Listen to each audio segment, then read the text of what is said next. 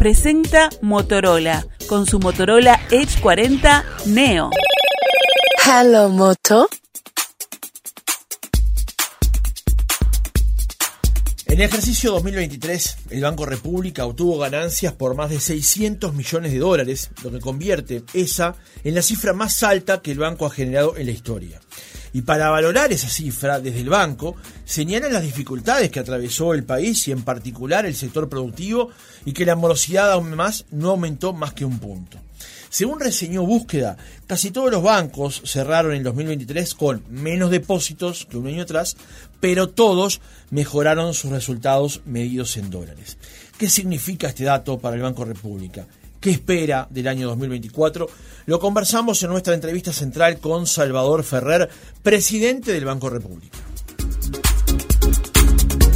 Ferrer, ¿cómo le va? Buenos días, gracias por acompañarnos. Buenos días, Francisco, un gusto acompañarte a ti y a la audiencia, por supuesto, una vez más. Antes de pasar estos datos, y vamos a traer al aire un tema que conversábamos recién fuera del mismo, que tiene que ver con el valor edilicio del Banco República. ¿no? Yo cuando paso por Cerrito para allá, hacia, hacia lo que es el puerto de Montevideo. Y después de haberlo conocido, eh, haberlo visto un par de veces en Días del Patrimonio y demás, eh, ¿cómo se siente usted cuando sabe que le toca administrar y poner en valor justamente un edificio de las características de la sede central del Banco República? Bueno, el, edificio central del Banco República y muchas de las sucursales del Banco República de alguna forma son patrimonio histórico de, la nación, ¿no? Son, es, parte de alguna forma del patrimonio tan importante del Banco País. Por supuesto que, como me preguntabas un poco fuera de micrófonos, hay, hay costos muy importantes asociados al mantenimiento de todo esto, pero, pero bueno, bien va con lo que es la, importancia y la preservación del patrimonio nacional. En, particular, el, edificio central, que es la, creo que el año 1936 o 37, sin inauguración, ¿no? en aquella época en la cual es las grandes construcciones, ¿no? el Palacio Legislativo, el Estadio Centenario, el propio edificio central del Banco República. Eh, no hay quien, quien nos visite en particular del exterior que no quede maravillado de lo que es el edificio. Realmente es un, edificio majestuoso, ¿no? Con, con, un hall central que mm, yo he dicho en alguna oportunidad que creo que después del Salón de Paso Perdido seguramente sea de los, de los salones más espectaculares que tenemos en el país. Seguramente que, que está vacío de hace un tiempo, de unos cuantos años, desde el momento que se, que se dejó de funcionar la, como, como sucursal, ¿no? Recordemos que durante muchos años era la sucursal central del Banco República, el momento que se modernizó y se trasladó de alguna forma al acceso por la calle Piedras, ese hall centrado, central no, no tiene utilización. Y lo que estamos empeñados es, y no puedo anunciar fechas, pero sí esperamos para, para mediados de año, poder estar inaugurando allí el, Museo del Gaucho y la Moneda, un museo que, que, bueno, que, el banco le toca su custodia que está cerrado desde previo a la pandemia. Estaba funcionando el edificio del Palacio Heber, que tenía algunos defectos edilicios que estamos resolviendo, pero, pero sí hemos tomado la decisión de, trasladarlo aquí.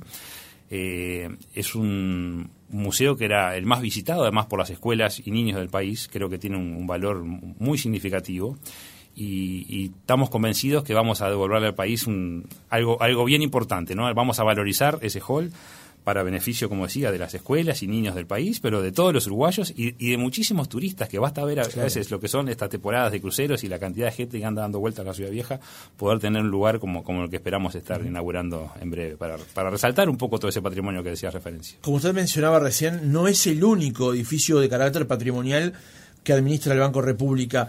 Eh, ¿Qué costo tiene para el banco justamente destinar recursos para mantener el valor edilicio justamente de esas otras sedes? Bueno, los costos son significativos, no puedo decirte cifras en este momento, pero, pero son significativos y, basta pensar que hay, bueno, con 130 sucursales como tenemos en todo el país, y, muchas de ellas, en particular, en general, en capitales departamentales, son casi todas de alguna forma patrimonio histórico y por supuesto que eso tiene como contrapartida los costos de mantenimiento de edificios que, ha sido necesario ir adaptándolos y hacerlos funcionales a la actividad bancaria moderna, pero a su vez preservando ese valor patrimonial que, los edificios tienen en sí mismos.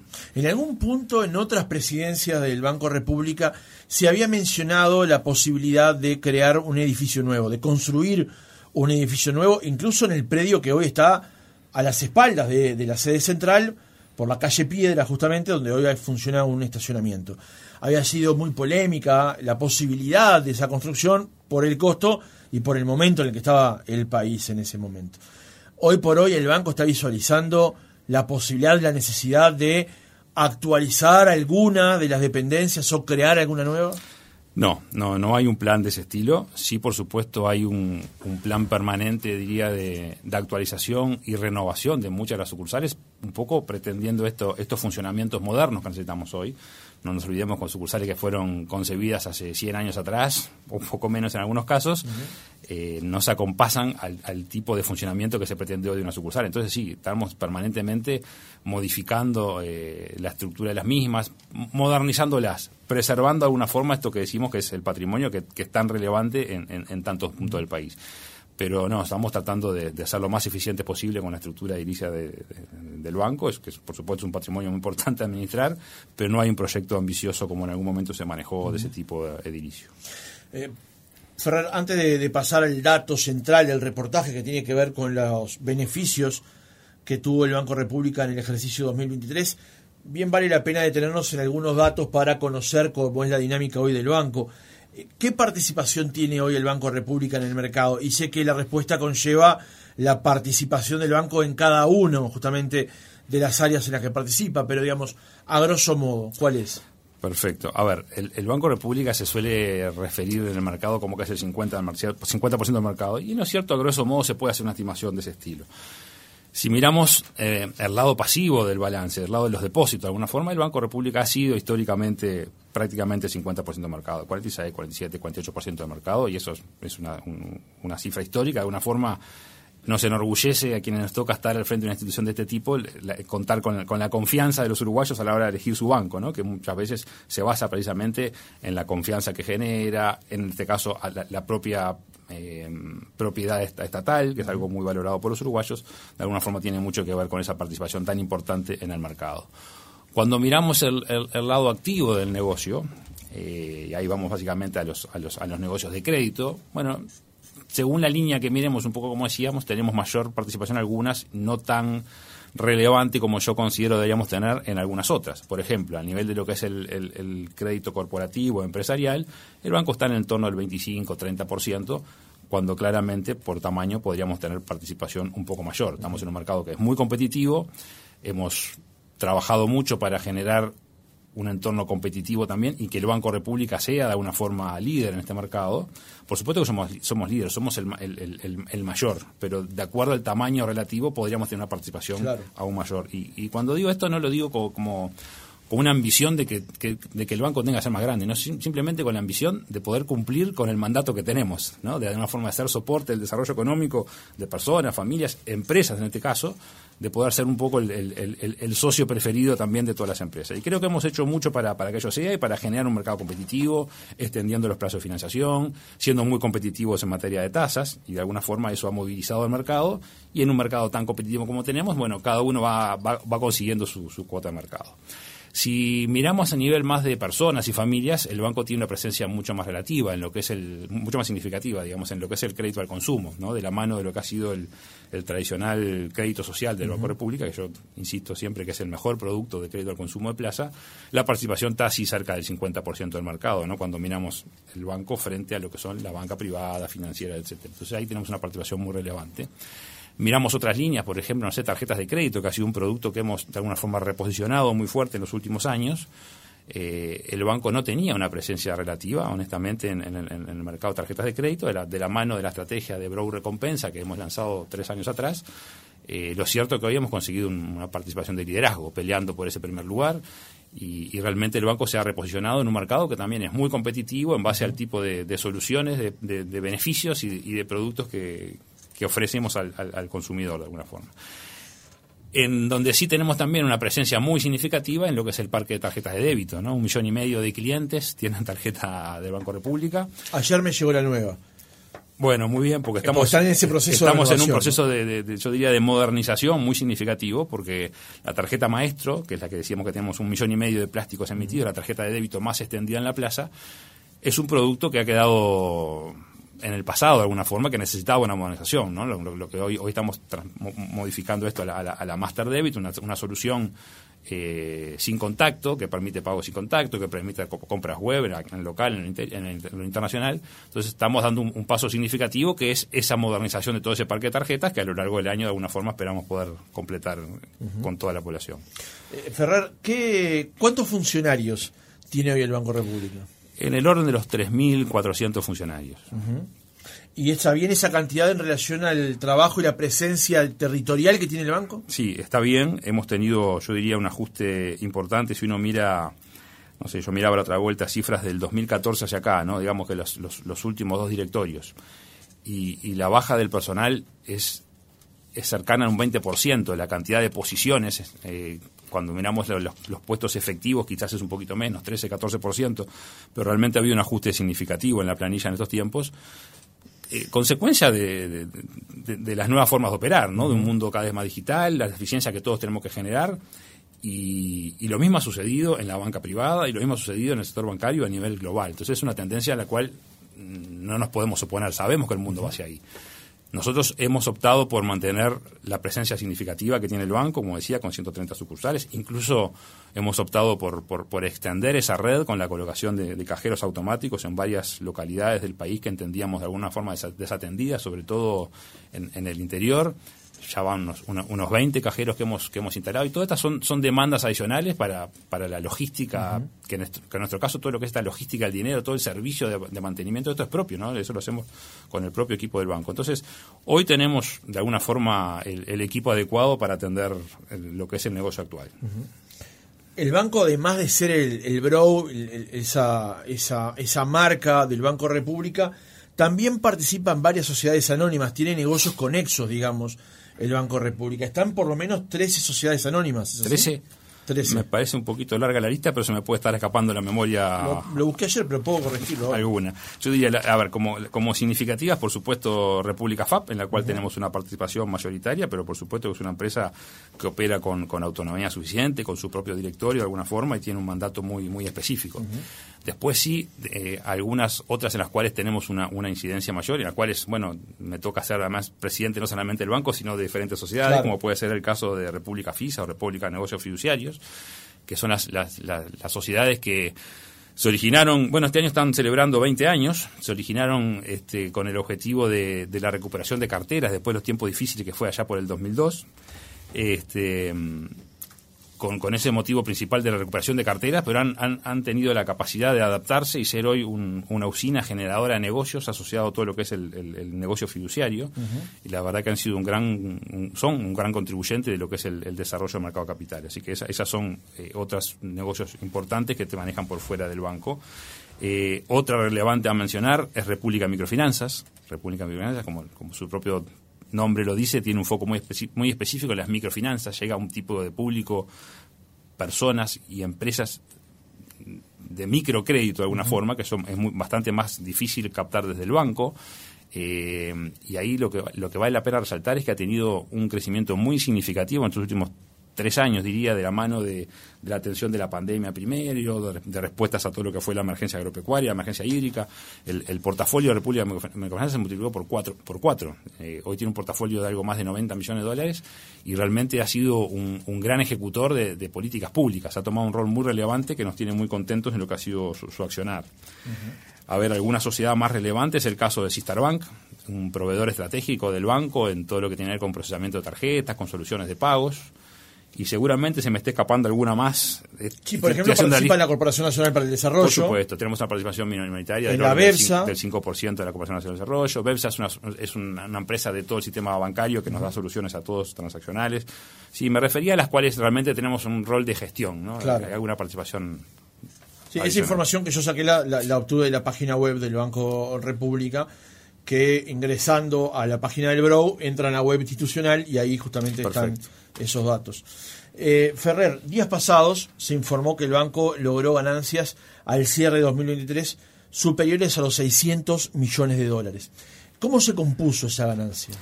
Bueno, a ver, si querés, antes de, entrar al detalle ese, lo, que me parece importante resaltar de esto es que, de alguna forma, el, Banco República, el Banco País, es el banco de todos los uruguayos. Entonces, creo que estas son buenas noticias, porque en definitiva son buenas noticias para todos los dueños de la institución, de que el banco, eh, además de, bueno, no, no, soy yo quien debo decirlo, pero de pretender de alguna forma cumplir con su mandato institucional enfocado en ser un poco el soporte del desarrollo de personas, de familias, de empresas, de contribuir a la modernidad del sistema financiero con todas las soluciones digitales, de ser también un poco el banco de desarrollo del país, además genera un, un, resultado que nos garantiza, nos da tranquilidad de alguna forma a, todos los uruguayos que el capital invertido, los dineros que el Estado ha decidido poner en la institución están bien invertidos y generando los, los retornos adecuados para todos los uruguayos que históricamente se han generado buenos resultados y que, bueno, este año, de alguna forma, la, coyuntura permitió que los resultados fueran extraordinarios.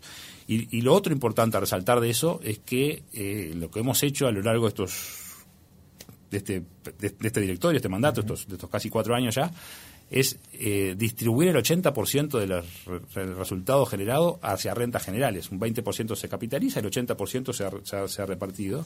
Y se ha repartido para que el Estado cumpla con, con, todos sus fines estratégicos, ¿no? ya sea atender la primera infancia o la educación o atacar un plan de asentamientos o un plan de infraestructura, no sé, esa decisión corre por otro carril. Lo que nos toca, a quien nos toca manejar los, recursos es otro tema. Exacto, no, no, no, es a nosotros a quienes nos corresponde asignar los recursos, sí, enfocarnos en, nuestro mandato, de tener un banco enfocado en, dar las soluciones que se requieren y que los resultados puedan ir al Estado de alguna forma para cumplir de alguna forma con, todo su cometido. Creo que eso, eso es la parte importante a resaltar.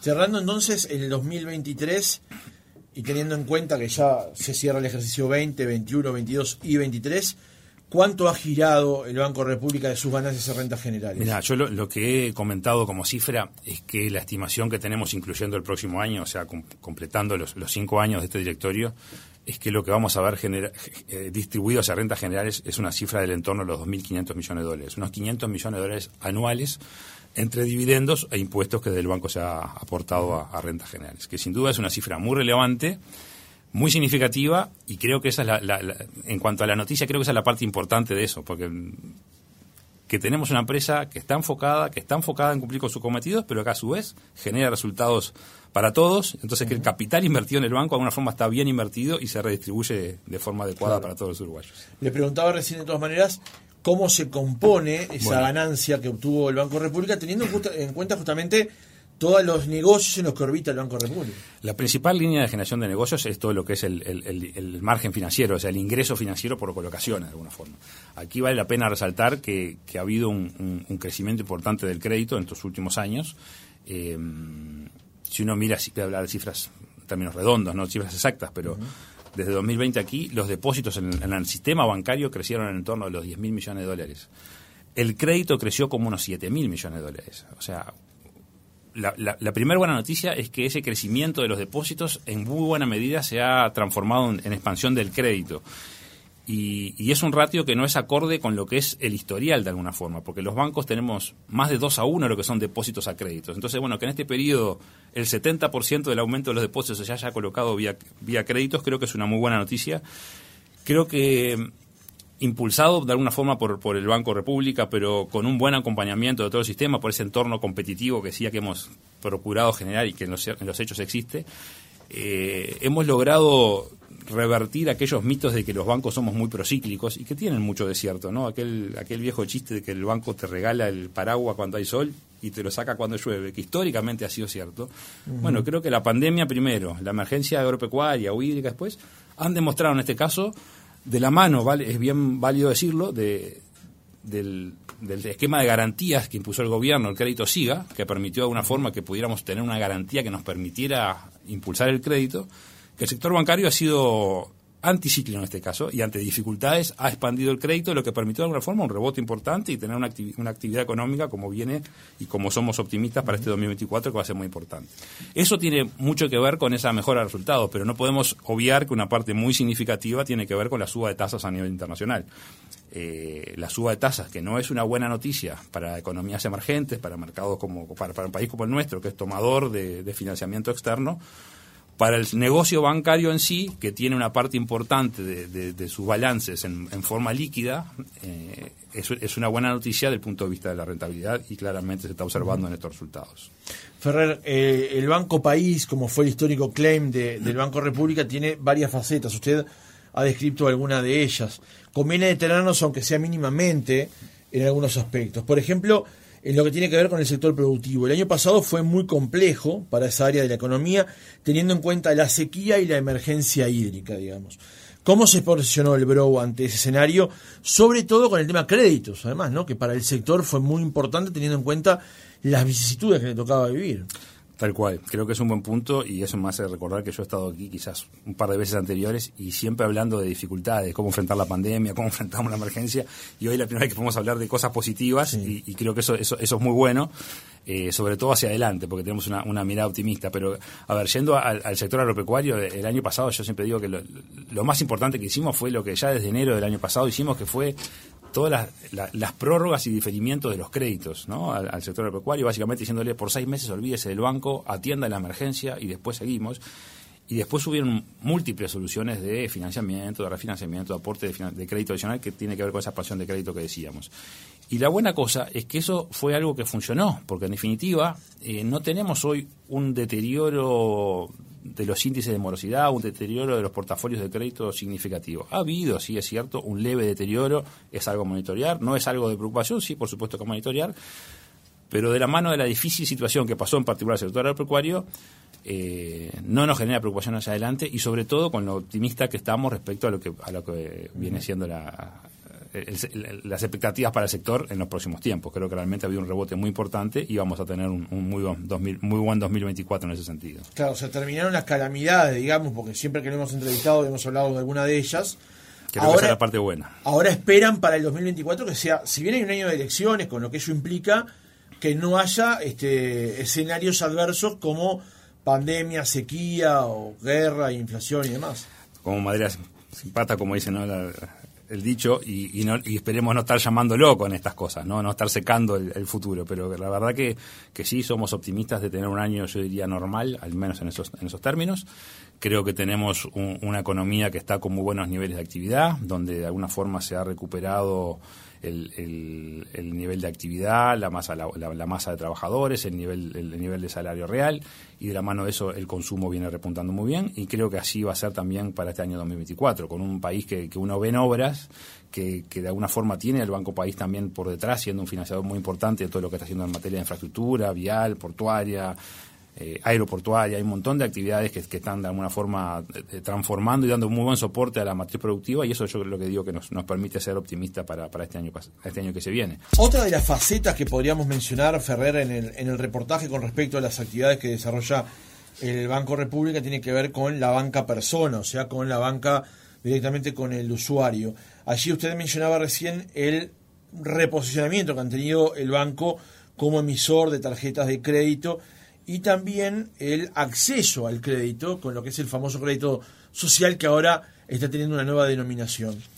Eh, como se dijo también, en estos días se está renovando la base de tarjetas de débito, pero quería detenerme eh, en un aspecto de lo que tiene que ver con la banca persona, que es que desde mediados del año pasado están disponibles las transferencias bancarias instantáneas a cualquier hora. ¿no? En el caso del Bro, las de bajo monto son sin costo además. ¿Cómo ha impactado esta novedad? Sí, eso es algo muy positivo y que tiene que ver con esto que hablamos de, una banca cada vez más digital y del avance hacia la digitalización que hay en todo, en todo sentido. ¿no?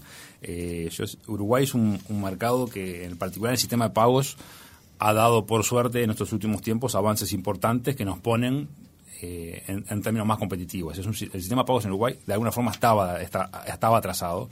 Hemos pretendido de alguna forma liderar y apoyar la hoja de ruta que el Banco Central trazó para, para modernizar el sistema y esto que tú hacías referencia de las, transferencias instantáneas, que se pueden hacer las 24 horas del día, los 7 de la semana, que desde hace unos meses ahora lo podemos hacer incluso al número celular, al alias, como se le llama, ¿no? O sea, yo simplemente, Francisco, como tenerte registrado en, mi, agenda, puedo transferirte de un banco a otro sin pedirte más datos, ¿no? Todo aquello engorroso del número de cuenta, de qué sucursal, ¿no?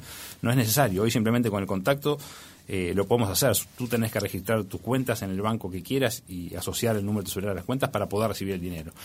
Eso es un avance muy significativo y nosotros venimos promoviendo además lo que llamamos que las transferencias de bajo valor se hagan de forma gratuita. Hoy ese concepto de bajo valor eh, son todas aquellas transferencias por debajo de 2.000 pesos o 50 dólares equivalentes seguramente es algo que va a ir avanzando y de alguna forma va a ir abarcando un, universo mayor de transacciones, pero creo que es un paso muy significativo que le permite a la gente operar de forma digital, ojalá con el Banco República, pero con su banco de preferencia de forma muy muy cómoda, digamos. O sea, ahí va el mercado y creo que eso es un, es un muy buen avance que hemos, que hemos tenido en estos tiempos. Próximamente se vendrá también los, los pagos con QR en comercio, ¿no? Este, que puedas leer el QR de un comercio y pagar directamente desde tu cuenta bancaria también. O sea, son, son avances que, esperamos que en este 2024 también se puedan concretar. Ahí también eh, hay un tema vinculado a la ciberseguridad, vinculado justamente a la digitalización mayor de los pagos. Eh, hay una entrevista que se le hizo en las últimas horas a, a Mariela Espino, a la eh, gerenta general del Banco República, donde dijo que recibió 800 denuncias por estafa en 2023 y pudo frustrar el 60% de los ataques. Pero además hay otros temas vinculados justamente a la ciberseguridad y al control de los datos y nada más que del dinero que además que mantiene el Banco República. ¿Cómo trabaja el banco en esa materia? A ver, esto, esto de, la, de la ciberseguridad atañe a todo lo que tiene que ver con la modernización y la digitalización y en muchísimos aspectos de nuestras vidas. Por supuesto que el sector financiero es uno de los expuestos a ataques porque obviamente hay una oportunidad de, lucrar sobre ello. Y, algunas estadísticas muy significativas que, que, había revisado hace tiempo atrás mostraban que en el mundo eh, el dinero obtenido del ciberdelito es mayor que el dinero que se mueve atrás de las drogas, por ejemplo. Entonces realmente es un, es un mercado de una forma para el delito muy, muy atractivo. Eso nos implica, obviamente, a las instituciones bancarias en particular, a inversiones permanentes en materia de seguridad, a mejorar permanentemente nuestras plataformas. Y lo que podemos transmitir en ese sentido, que creo que María Espino, nuestra gerente general, lo, ha reiterado muchas veces, es, por suerte, eh, a nivel de lo que ha pasado en, bueno, voy a hablar del Banco República, que es el que ha, estado de alguna forma titulares, pero puedo asegurar que esto es un problema de, de todo el mercado y, no solamente de Uruguay, sino de todo el sistema bancario en todos lados, ¿no? Pero los problemas que hemos tenido en particular en nuestro caso no tienen que ver con ningún tipo de vulnerabilidad sobre los sistemas del banco, sino de alguna forma siempre ha sido el usuario que lamentablemente ha sido vulnerado, ha sido estafado, eh, afectado en su mala fe por parte de alguien que logró hacerse de sus credenciales de acceso a la cuenta bancaria, eh, su usuario, su password, hasta su segundo factor de autenticación. Eh, tuvimos, es cierto, en el 2022 una escalada muy fuerte en el mercado de estos casos. El 2023 yo diría que fue un año normal. Normal son esas cifras que estamos hablando, de 800 casos en el año, ¿no? O sea, meses pico de capaz que de 100 casos, meses más de, 50 casos al mes. Eh, a ver, en el volumen enorme de millones de transacciones que se procesan, estas cifras son marginales. ¿no? Siempre quiero hacer, cuando hago, cuando hago este comentario que esto es marginal, quiero ser muy delicado y muy empático con la persona afectada, porque es marginal el volumen de transacciones para el mercado, para la institución económica pública. Para la persona afectada es el todo. puede haber sido el 100%, o sea, no, no, no es marginal esa situación, quiero ser claro en ese sentido, pero sí que lamentablemente las vulneraciones pasan por debilidades del usuario. Entonces, mucho de esto pasa en, educación financiera, en la insistencia permanente que estamos haciendo los bancos, el Banco Central, desde AGESIC, los diferentes programas para insistir, bueno, sea muy cuidadoso, no entregue su usuario a nadie, no entregue su password, nadie se lo va a pedir, ni el propio banco le va a pedir acceso a, sus credenciales, porque en definitiva esas son las modalidades por, por las que ha funcionado el fraude. Y lo otro importante, que ante cualquier inconveniente, dar aviso lo más rápido a la institución financiera que corresponda, porque, como bien se mencionaba en esa nota, algo así como el 60% de, de los casos se logran interceptar. Bueno, eso el problema es ese 40% del cual no logramos frenar de alguna forma, ¿no? El problema existe, hay que ser muy cuidadoso, pero está, diría que bajo una situación normal, después de algún pico importante como hubo hace un par de años atrás. Tenía 10 preguntas más, voy a, centrarlo en, en, dos nada más. Que tiene que ver, uno, con la propuesta de reforma que está llevando adelante el PIT-CNT, una campaña de recolección de firmas que de alcanzarse las firmas y de ser ratificado en, en, octubre por el soberano implicaría, entre otras cosas, el fin del sistema de administradoras de fondos de ahorro previsional en el país. El Banco República es propietario del 51% de la principal administradora del mercado, que es República AFAP. ¿Cómo valoran ustedes lo propuesto por los impulsores de la reforma, teniendo en cuenta que el Banco República tiene justamente esa participación en el principal operador del mercado? A ver, evitando hacer este, consideraciones políticas, lo que sí puedo decir que en lo personal y como institución entendemos que, bueno, en lo personal sobre todo, que, cualquier medida de ese tipo sería un paso atrás, ¿no? Y, basta ver lo que ha pasado en mercados cercanos como en Argentina un tiempo atrás, Chile más recientemente, con, lo, con, con, el desarme del sistema de pensiones, ¿no? la verdad que... Eh, la expectativa es que eso no prospere. Hemos, hemos dado solución a un problema que había en el sector, que era la caja bancaria, una solución que se logró alcanzar este año pasado de alguna forma, con, con esfuerzo de todas las partes, ¿no? de, de las instituciones, lo los bancos, los propios trabajadores, los jubilados, el Estado que va a aportar también ciertas garantías para que esto pueda tener, y hasta la propia caja bancaria que tiene que pasar por algún ajuste también interno en su funcionamiento. Entonces, creo que el sistema de una forma ha resuelto esto en, esa transición hacia el sistema que la ley ha resuelto, y creo que cualquier medida de ese tipo sería realmente un paso atrás que esperamos no sea lo que depara el futuro para Uruguay. Salvador Ferrer, presidente del Banco República, gracias por haber estado otra mañana con nosotros. Un placer, Francisco, y a las órdenes como siempre.